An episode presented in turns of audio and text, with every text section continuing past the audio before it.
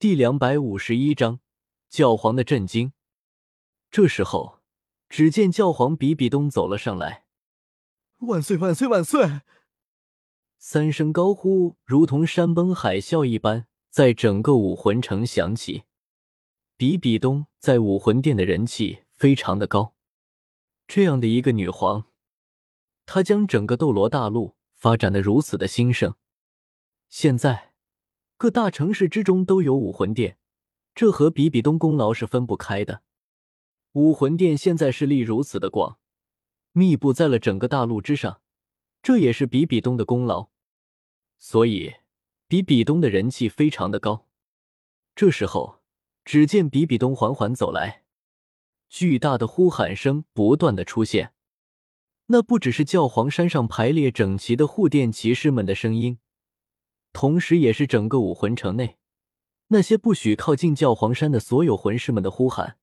对于他们来说，教皇就是最高的信仰啊！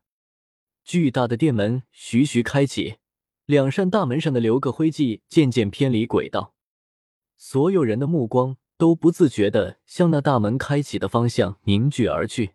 哪怕是武魂殿学院战队的七名队员，此时心跳也在不断加快。哪怕作为武魂殿的黄金一代，他们也只是在当初被授予紫露勋章的时候见过教皇一次而已。灿金色的长裙礼服从头到脚，头戴紫金冠，手握权杖，一脸肃穆之色的比比东率先走出了教皇殿。他整个人都有一种虚幻的感觉，似乎无限高大，甚至没有人去注意他那绝美的容颜。此时此刻，他代表的只有武魂殿一代教皇的威仪。灿金长裙极为合体，绚丽的礼服宝光闪烁。上面有超过百颗红、蓝、金三色宝石，头顶弟子金冠更是光彩万道。所有光芒在这一刻凝聚的，都只在他一人身上。所有武魂殿所属，在这一刻全部单膝跪倒在地，参见教皇冕下。萧晨看向了比比东，心中有些惊讶：这就是教皇比比东吗？教皇比比东现在应该快接近五十岁了。但是现在，萧晨看上去，比比东看起来就像是二十多岁的少妇一般，非常的美丽。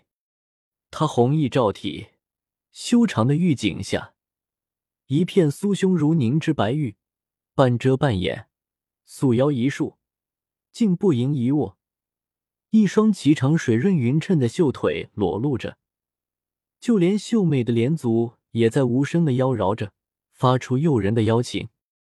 比比东虽然穿着威严的衣服，但是他的装束无疑是极其艳野的。但这艳野与他的神态相比，似乎逊色了许多。他的大眼睛水遮雾绕地，小巧的嘴角微微翘起，红唇微张，欲引人一清风泽。这样的比比东，叶晨有些理解千寻疾为什么会对其下手了。说实话。比比东真的很漂亮，萧晨身边的这些女孩也很漂亮，但是她们不过是女孩罢了。比比东是女人，真正的女人，那种徐娘半老、风韵犹存的女人。不得不说，这样的女人非常的有魅力。在比比东身后跟着四个人，其中三人都是大红色的礼服。和红衣主教那种通体红色的礼服不同，在他们身上的红色礼服上镶满了金银纹路，尤其是胸前那颗闪耀着金光、足有婴儿拳头大小的宝石，更是充满了华贵气息。对于普通人来说，或许这礼服只是象征着贵气，可对于魂师来说，那却是最大的荣耀，因为这红色礼服只有封号斗罗才有穿戴的资格。显然。这三个人正是这样的身份。萧晨目光平静，比比东的身边竟然跟着三个封号斗罗。萧晨哥哥，他就是教皇比比东吗？古月娜拉着萧晨问道。萧晨点了点头，看着比比东道：“没错，他就是教皇比比东。”这个时候，只见比比东朝着萧晨他们这里看了过来，萧晨有些惊讶，他不知道比比东是在看自己，还是看古月娜？难道他察觉到了什么吗？不过，即便是这样，萧晨也无所畏惧。现在萧晨的实力已经能够和比比东比肩了，虽然说他现在凭借一个人的力量，只怕难以对抗整个武魂殿，但是。他有不死不灭神体，有治疗能力，所以他根本不会死啊！在这武魂殿保护自己银尘学院的所有人的安全，萧晨还是能够做到。所以，即便比比东要发难，萧晨也没有什么可害怕的。参见教皇陛下。这时候，全场都朝着比比东跪了下来，但是萧晨一行人并未下跪。萧晨这辈子并未跪过任何人，而且他的实力也能够和比比东比肩了，所以萧晨并用不着下跪。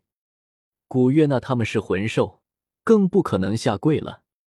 朱竹清是皇室，宁荣荣是七宝琉璃宗的人，所以他们都不可能给比比东下跪。看到所有人都下跪了，这时候。萧晨他们银尘学院八人全部站着，比比东视线放过来，有些惊讶。比比东的目光直接就落在了这七名青年身上，所有武魂殿所属无不对史莱克七怪怒目相向。大胆，竟然敢对教皇大人不敬！之前昌诺的红衣主教怒斥出声：“见到教皇大人还不跪下！”这时候。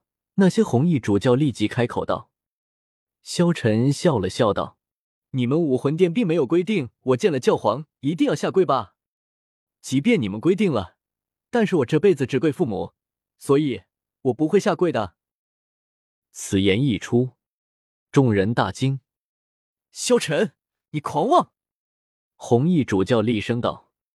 这时候，比比东看向了萧晨：“你不跪我？”